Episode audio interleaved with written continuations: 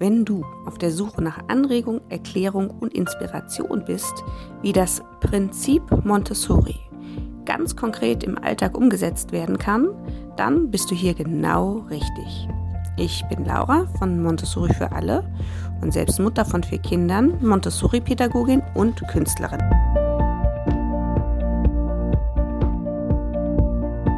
Ich möchte dich auf eine Reise durch die visionäre Gedankenwelt von Maria Montessori mitnehmen. Dabei gebe ich ganz konkret Tipps, wie dieser pädagogische Ansatz deine Sichtweise und den Umgang mit Kindern allgemein verändern kann. Bleib dran und folge mir in den Kosmos der Montessori-Pädagogik.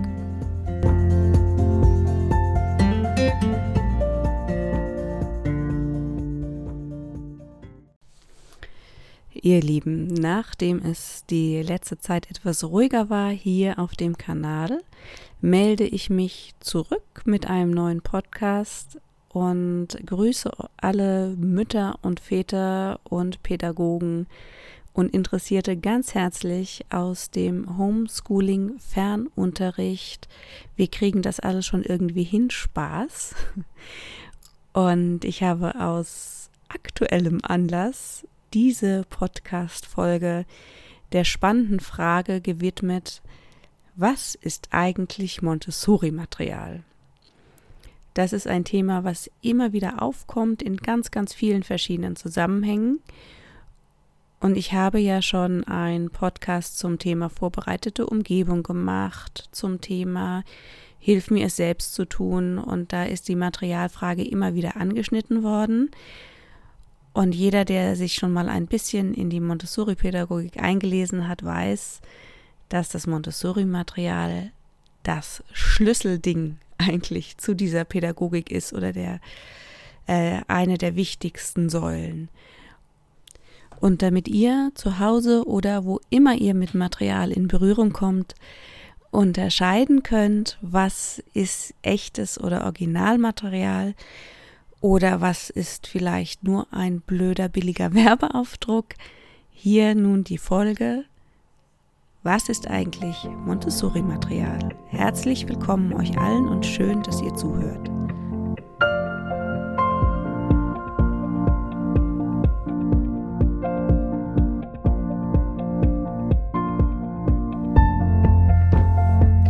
Ich möchte gerne unbedingt versuchen, in diesem Podcast einige Aspekte aufzudröseln und für euch einen Gesamtüberblick zu schaffen. Natürlich lernt man die einzelnen Materialien und ihre Funktionen im Diplomkurs ganz genau kennen und auch wie man sie handhabt. Aber es gibt einige Dinge, die man zu Hause auch beachten kann, beziehungsweise wenn man gerade anfängt, sich mit der Pädagogik auseinanderzusetzen. Das große Ziel, nicht nur von Maria Montessori damals, sondern auch von uns heute, ist es eine ganzheitliche Haltung dem Kind, den Kindern gegenüber einzunehmen. Und zu dieser Haltung gehört eben nicht nur, wie kommuniziere und wie verhalte ich mich dem Kind gegenüber, wie ist die Umgebung angepasst, sondern auch, was kann ich anbieten, um die Entwicklung und die Bildung und überhaupt die geistige sowie soziale Förderung zu unterstützen. Maria Montessori hat ihr Materialsystem, so nenne ich jetzt es einfach mal, in fünf große Bereiche eingeteilt. Der erste Bereich sind die Übungen des praktischen oder des alltäglichen Lebens. Dann hat sie bestimmt den Bereich Sinnesmaterial. Dann kommen Sprachmaterialien, Mathematikmaterialien und die kosmische Erziehung. Also es sind fünf große Überbegriffe oder Überbereiche, die schon mit ganz jungem Alter beginnen. Also die Übungen des alltäglichen Lebens fangen in dem Moment an, wo das Kind Interesse zeigt, sich irgendwo zu betätigen oder wie die meisten Eltern es kennen, wenn das Kind mitarbeiten möchte. Wenn ihr heute übrigens bei den ganzen Fachbegriffen und einzelnen Unterteilungen ab und zu das Gefühl habt, das ist alles zu viel und es ist schwer, es sich zu merken, dann ähm, kann ich euch nur recht geben, das ist so. Es sind sehr, sehr viele Aspekte, die ich hier jetzt auch versuche, einfach ein bisschen runterzubrechen, um, wie gesagt, eine Übersicht zu schaffen. Aber ich verrate euch einen Trick. Ich habe mir bei meiner Diplomausbildung irgendwann gemerkt, bei Montessori im Zweifelsfall immer fünf. Wie ihr schon gehört habt, eben gibt es fünf große Bereiche. Bei den Sinnesmaterialien gibt es fünf Sinne, die angesprochen werden sollen. Es gibt fünf Aspekte, was ein Montessori-Material ausmacht und so weiter und so weiter. Man merkt bei diesen Dingen, dass Montessori eine Mathematikerin war, die der Ordnung und dem mathematischen Geist bei dem Kind und auch bei uns Erwachsenen, dem Verlangen nach mathematischer Ordnung, eine ganz, ganz hohe Priorität zugeschrieben hat. Also es war sehr, sehr wichtig.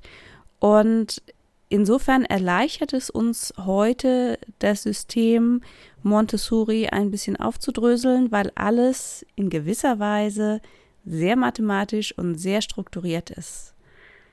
Ist ja nicht immer von Nachteil, ne? sprach die Künstlerin. Wie ihr hoffentlich oder vielleicht äh, schon wisst, ist das Material ähm, nach Alter nur ganz grob strukturiert. Also es gibt Anhaltspunkte, ab welchen Alter normalerweise ein Zeitfenster aufgeht. Wir nennen das die sensiblen Phasen oder sensiblen Perioden. In diesen individuellen Zeiten ist das Kind ganz besonders offen für einen ganz bestimmten Aspekt des Lernens. Zu den sensiblen Phasen kann man nochmal einen kompletten Extra-Podcast machen. Das werde ich vermutlich auch in Zukunft tun. Jetzt an dieser Stelle nehmen wir das einfach mal so hin. also das ist ein wichtiges Stichwort, die sensiblen Phasen. Und das Material wird genau dann zu dem Zeitpunkt, wo etwas interessant wird, angeboten. Nichtsdestotrotz, wie erwähnt, gibt es eine Grundstruktur und einen Grundauf Grundaufbau und der beginnt im Prinzip mit den Übungen des alltäglichen Lebens bzw. des praktischen Lebens, die normalerweise für Kinder ab dem Kinderhausalter geeignet sind. Ihr werdet aber zu Hause festgestellt haben, wenn ihr kleine Kinder um euch rumspringen habt, dass im Prinzip ab ja so einem anderthalb Jahren das Kind anfängt sehr sehr interessiert daran zu sein, euch im Alltag und im täglichen Ablauf zu helfen und zu unterstützen und das auch als sehr, sehr ernsthafte, sehr konzentrierte Arbeit ausführt. Das kann man als einen großen Bereich sehen, denn man kann die Dinge gar nicht so richtig voneinander trennen, aber aus pädagogischer Sicht gibt es natürlich eine Unterteilung bei den Übungen des alltäglichen Lebens, denn zum einen geht es, und da sind wir wieder bei den fünf, merkt es euch, geht es um die Erziehung in der Bewegung. Das heißt, das Kind lernt achtsam Gegenstände zu tragen, sie vorsichtig in einem Raum von einem von einer Stelle zur anderen zu bringen, äh, um bereits arbeitenden Menschen oder andere Kinder herumzugehen.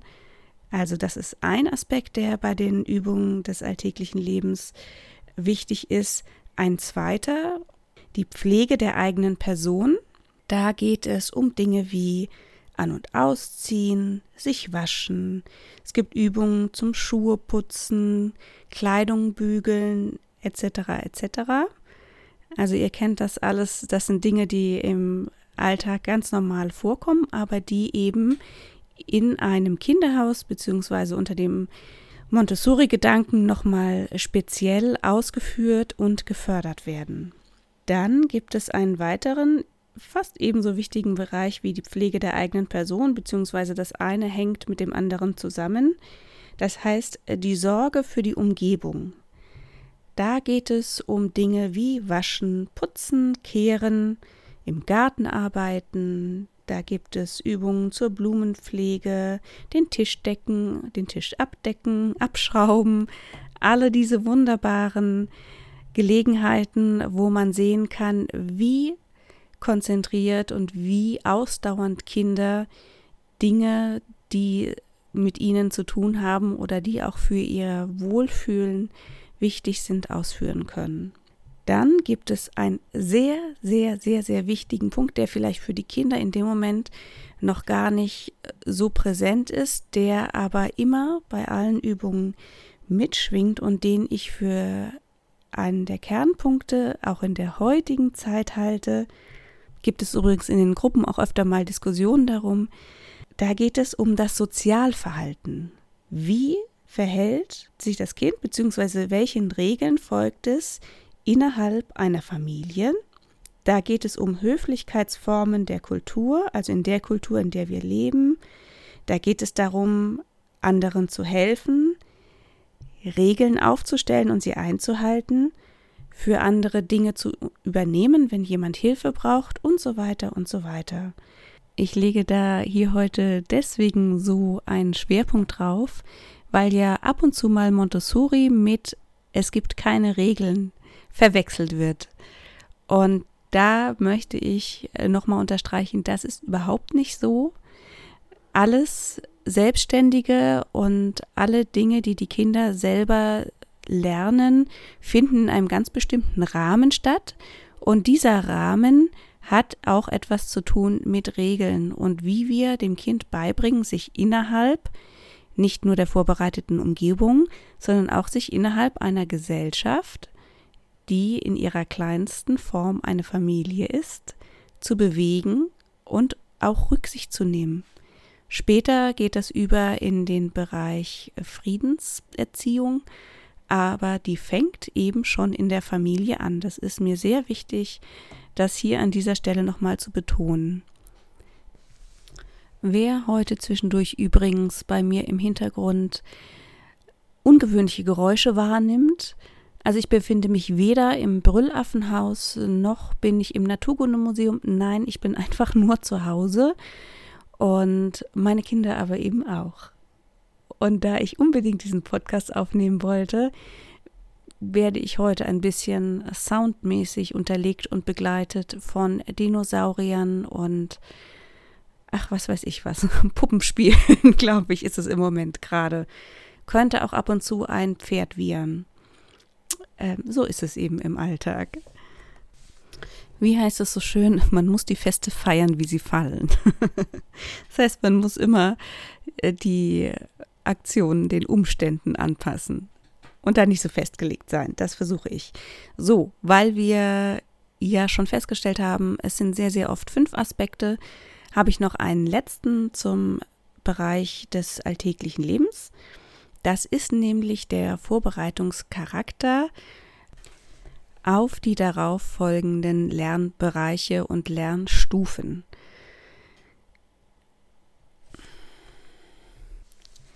Das heißt, alle Übungen, wie sie nach Montessori stattfinden, haben auch etwas damit zu tun, dass Hand und Sinne geschult werden also nehmen wir jetzt zum Beispiel mal, um das irgendwie auch ein bisschen praktisch zu erläutern, die Übung Besteck oder Silber putzen.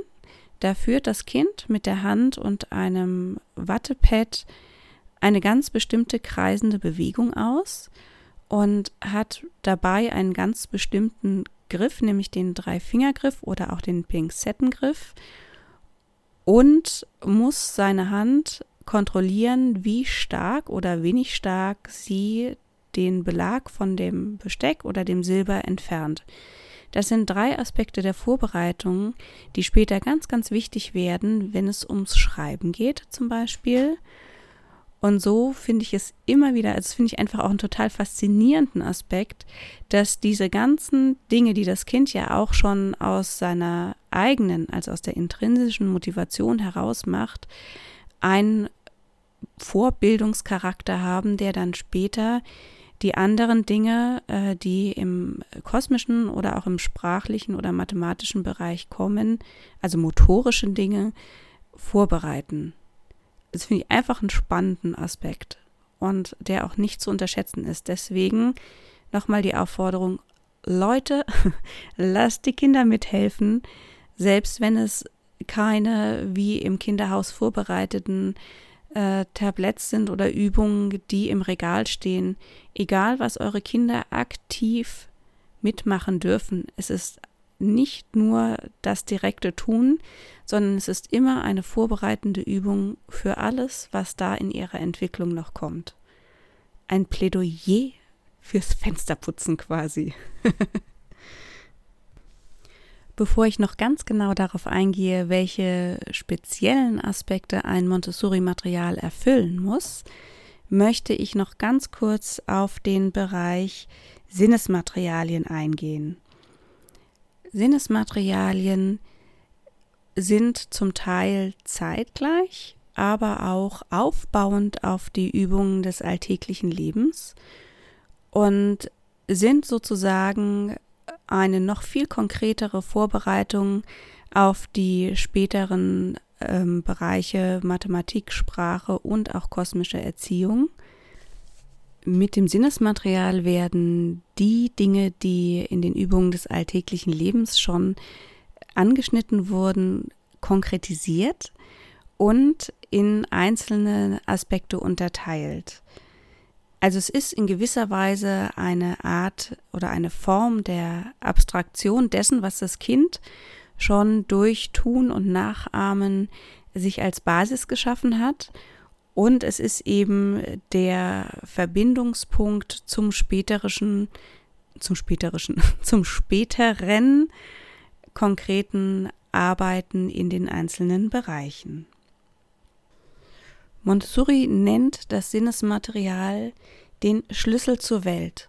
Habt ihr vielleicht schon mal gehört? Auch einer der Key-Begriffe für die Montessori-Pädagogik. Das heißt, damit lernen die Kinder einzuordnen, abzuwägen, in Beziehung zu setzen und ja, abzuspeichern einfach, ja, und zwar einzelne Aspekte. Beim Sinnesmaterial werden, surprise, surprise, die Sinne angesprochen, die insgesamt, wie viele sind es? Ja, es sind fünf Sinne. Und da mein kleiner Sohn gerade da ist, hat er die einfach für euch nochmal zur Auffrischung aufgezählt. Hören, schmecken, sehen, ähm, ähm, riechen, fühlen. Für alle diese Bereiche gibt es Materialien, mit denen die Kinder arbeiten und mit denen sie, ich sage es nochmal, sich die Welt um sich herum, aber in einer konkreten Übung erarbeiten können. Also es gibt die Geräuschdosen, es gibt die Riechdosen, es gibt die Fühlbrettchen, es gibt die Farbtäfelchen, es gibt die ganz, ganz klassischen Montessori-Materialien, den Rosaturm, die braune Treppe und die Stangen. Also alles das sind Dinge, mit denen die Kinder die ersten Schritte zur Eroberung der Welt tun und ich kann euch nur ans Herz legen, euch damit ab und zu mal zu beschäftigen, auch wenn euer Kind nicht in eine Montessori-Einrichtung geht. Es ist wirklich spannend. Ich möchte vor den Eigenschaften noch eine Anekdote von Montessori vorlesen, die sie in ihrem Buch Kinder sind anders beschreibt, und zwar aus dem Kapitel Die freie Wahl.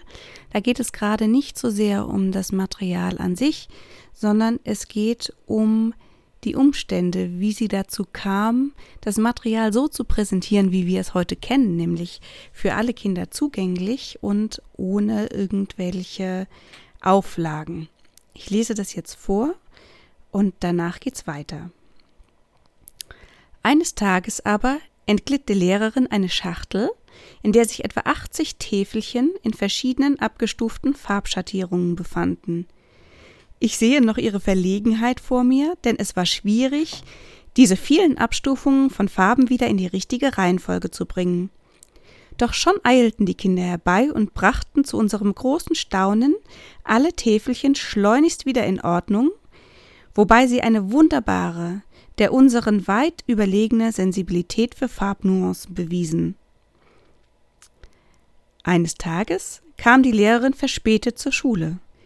Sie hatte vergessen, den Schrank mit den Lehrmitteln abzuschließen und fand jetzt, dass die Kinder ihn geöffnet hatten und sich davor drängten. Einige von ihnen hatten bestimmte Gegenstände ergriffen und fortgetragen.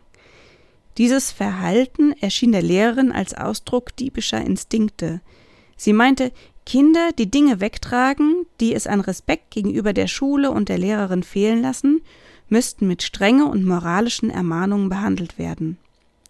Ich hingegen glaubte, die Sache so deuten zu wollen, dass die Kinder diese Gegenstände nun bereits gut genug kannten um selber ihre Wahl unter ihnen treffen zu können. Und so war es auch. Damit begann eine lebhafte und interessante Tätigkeit. Die Kinder legten verschiedene Wünsche an den Tag und wählten dementsprechend ihre Beschäftigungen. Seit damals sind wir zu den niedrigen Schränken übergegangen, in denen das Material in Reichweite der Kinder und zu deren Verfügung bleibt, so dass sie es gemäß ihren inneren Bedürfnissen selber wählen können. So fügte sich an den Grundsatz der Wiederholung der Übungen der weitere Grundsatz der freien Wahl. Aus dieser freien Wahl haben sich allerlei Beobachtungen über die Tendenzen und seelischen Bedürfnisse der Kinder ergeben. Eines der ersten interessanten Ergebnisse bestand darin, dass die Kinder sich nicht nur für das ganze von mir vorbereitete Material interessierten, sondern nur für einzelne Stücke daraus. Mehr oder weniger wählten sie alle dasselbe, Einige Objekte wurden sichtlich bevorzugt, während andere unberührt blieben und allmählich verstaubten. Ich zeigte den Kindern das gesamte Material und sorgte dafür, dass die Lehrerin ihnen den Gebrauch eines jeden Stückes genau erklärte. Aber gewisse Gegenstände wurden von ihnen nicht wieder freiwillig zur Hand genommen.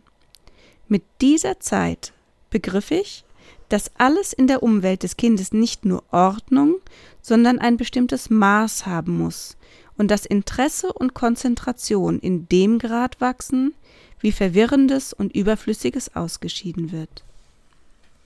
Wenn ihr zu Hause oder in einer Einrichtung Material anbietet, dann darf es sich nur Montessori-Material nennen, wenn es ganz, ganz bestimmten Eigenschaften folgt. Ihr werdet euch nicht wundern, wenn ich jetzt sage, es sind fünf Eigenschaften, die jedes Material erfüllen muss und die ihr euch auch immer wieder ins Bewusstsein rufen könnt, wenn ihr im Kaufhaus steht oder wenn ihr online etwas bestellen wollt und euch nicht ganz sicher seid, gehört das jetzt zum klassischen Montessori-Material oder nicht. Weil ich sehr, sehr oft Elternfragen dazu beantworte, nenne ich jetzt mal als erstes die Isolation der Eigenschaft. Das heißt, es geht, holla ho, bei den Materialien immer nur um einen Aspekt. Deswegen ist ein Material, wo es zum Beispiel um die Größe geht, nicht noch blau, rot, gelb, grün und sonst was, sondern es ist einfarbig, um den, die Aufmerksamkeit auf dieses eine besondere Merkmal zu lenken. Als Beispiel möchte ich euch dafür nennen die Anziehrahmen bzw. Verschlussrahmen im Gegensatz zum Beispiel zu einem Activity Board. Ja, es wird ganz oft gestellt, diese Frage. Kann ich meinem Kind ein Activity Board anbieten, wo auf einer Platte quasi ganz viele verschiedene Schalter und Verschlüsse und so weiter angebracht sind? Und dann schreiben wir immer darunter, wir als Team, nein, das ist kein Montessori-Material. Das Montessori-Material dazu ist, ein Rahmen mit einer einzigen bestimmten Verschlussart. Und von jeder Verschlussart gibt es möglichst mehrere Schwierigkeitsstufen.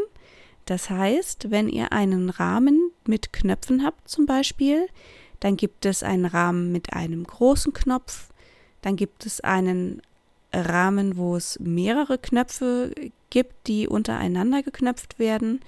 Und dann gibt es einen Rahmen, wo es kleinere und mehrere Knöpfe gibt, wie zum Beispiel bei einem ja, klassischen Herrenhemd oder sowas. Das ist sehr wichtig, denn das Kind lernt vom einfachen zum differenzierten oder schwereren Arbeiten und ist somit dann auch einfach nicht frustriert. Es nimmt sich diesen Rahmen und weiß im Grunde genommen sofort, was es damit machen muss. Wenn auf so einem Board zehn verschiedene Techniken angeboten werden, dann ist das verwirrend für das Kind oder kann verwirrend sein.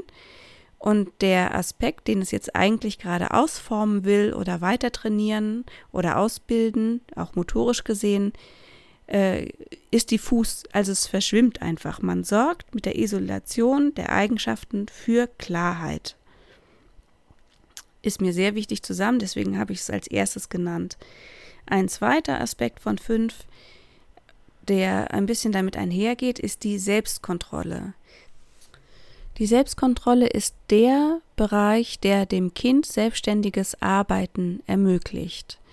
Das heißt, es braucht nicht den Erwachsenen, es braucht nicht um uns, es braucht nicht uns, um herauszufinden, ob es dieses Material oder diese Übung jetzt richtig ausgeführt hat. Das bedeutet Unabhängigkeit von uns und auch einfach jede Menge es, also ganz viel ersparen von Frustrationen. Ja, denn es braucht, kann es selber einfach kontrollieren. Das ist auch für die Inklusion ganz wichtig, dass Kinder mit erhöhtem Förderbedarf einfach auch angepasstes Material kriegen können, in dem sie Erfolgserlebnisse haben und die auch selber kontrollieren können. Eigenständigkeit, Unabhängigkeit. Ich kann es nicht oft genug wiederholen, deswegen wie ein Mantra. Sehr, sehr wichtig. Dann, und das habt ihr sicherlich schon festgestellt, wenn ihr ein Montessori-Material gesehen habt oder schon mal in den Hand gehalten habt, jetzt bei den ganz klassischen Sinnesmaterialien, es geht darum, dass die von den Materialien eine hohe Ästhetik ausgeht. Eine hohe Ästhetik bedeutet ein hoher Aufforderungscharakter. Das heißt, das Kind möchte dieses Material gerne näher untersuchen, sich damit beschäftigen. Es ist einfach schön. Schönheit ist immer gut. Dann gibt es den Aspekt, der auch direkt mit der Ästhetik einhergeht. Das Material muss eine Aktivität ermöglichen. Das heißt, das Kind führt mit diesen Materialien etwas aus, es regt zum aktiven Tun an. Montessori-Material wird nicht konsumiert, sondern es schließt sich durch die Verwendung und Benutzung. Das ist ganz, ganz wichtig. Und das Kind macht das auch alleine. Der Pädagoge bzw. die Eltern, wenn ihr das zu Hause habt, zeigen einmal in einer Darbietung nennt man das, wie dieses spezielle Material, was im Regal steht oder angeboten wird, funktioniert. Und von da an führt das Kind das immer alleine aus. Sehr, sehr wichtig. Wir versuchen uns auch wirklich, wirklich, und ich meine wirklich, wirklich, zurückzuhalten. Wir machen nicht viele Worte. Diese Materialien, da sie ja eigentlich schon auf das Tun ausgerichtet sind, sprechen für sich selber. Und wir müssen gar nicht, hey, und komm mal und schau mal und dies und das und das ist das Material und das ist hierfür da, dazu da, ist alles nicht wichtig. Wenn wir Material vorstellen, zeigen, einführen, dann machen wir das mit möglichst wenig Worten. Da dieser selbsterklärende Aspekt so wichtig ist, ist es aber auch wichtig, dass das Material nicht mehr Teile oder Schritte als nötig beinhaltet, um zu einer gewissen Erkenntnis zu kommen. Also man versucht wirklich Reduktion auf das Wesentliche und dann lieber mehrere Materialien für weiterführende Aspekte. Also es, man kann immer in den Schwierigkeitsgraden aufeinander aufbauen. Es gibt bei den Materialien dann später, gerade bei Mathematik und bei Sprache, ein ganzes System aus vorbereitenden Übungen, dann den Übungen an sich und dann später einem Abstraktionsgrad. Das ist sehr, sehr wichtig, denn am Ende soll ja von dem haptischen, also diesem Begreifen, dazu hingeführt werden, dass zum Beispiel, sagen wir jetzt mal, Rechenoperationen in einem Heft durchgeführt werden. Umso wichtiger ist aber, dass das Kind die Grundlagen und die Grundfunktionen zum Beispiel von unserem Mathematik, von unserem Rechensystem verstanden hat. Und dafür, um die Dimensionen auch zu erfassen, gibt es zum Beispiel Materialien wie das goldene Perlenmaterial. Wenn das Kind das verinnerlicht hat, also sozusagen auch diese Bilder dazu abgespeichert hat, dann hat es verstanden, wie unser System, wie unser Mathematiksystem funktioniert und kann dann darauf aufbauend alle anderen abstrakten Aufgaben, sei es eine Textaufgabe, sei es andere mathematische Operationen, lösen, weil es eben verinnerlicht hat, wie das funktioniert. Das ist hochspannend, es ist hochkomplex, das kann ich in einem Podcast jetzt gar nicht weiter ausführen, auch wenn ich es sehr gerne würde, denn das goldene Perlenmaterial war übrigens das, zusammen mit dem schwarzen Band, wieso ich meinen Montessori-Diplomkurs gemacht habe. Ich kam damals aus den Erfahrungen meiner Kinder mit der Regelschule und wirklich frustrierenden Erlebnissen und habe dann an der Montessori-Schule gesehen, wie spannend und wie toll das vermittelt sein kann. Und ich habe, wie glaube ich, ganz viele von euch äh, diesen Aha-Effekt gehabt und habe gedacht, Mensch, wenn es das schon mal damals, also wenn ich schon mal damals damit in Berührung gekommen wäre, als ich ein Kind war, hätte ich mir viele Animositäten in Bezug auf Mathematik ersparen können. Auch für die anderen Bereiche. Also insofern äh, nochmal ein Plädoyer für die Kraft und die Ausstrahlung des Materials, das so konsequent darauf ausgelegt ist, eigentlich abstrakte Prozesse deutlich und begreifbar zu machen. Also das Material in allen Ebenen, egal in welchem Bereich, lädt immer dazu ein, etwas zu erkunden, etwas auszuführen und etwas anzufassen, das Haptische, begreifen. Das Wort, eins, ja, der Schlüsselbegriffe und eins der tollsten und faszinierendsten Umstände von dieser ganzen Pädagogik. Wir begreifen die Welt, wir begreifen das Material. In diesem Sinne freue ich mich darauf, wenn wir uns zu unserem nächsten Podcast wiederhören und ich hoffe, ihr habt eine ganz gute Zeit. Passt alle auf euch auf.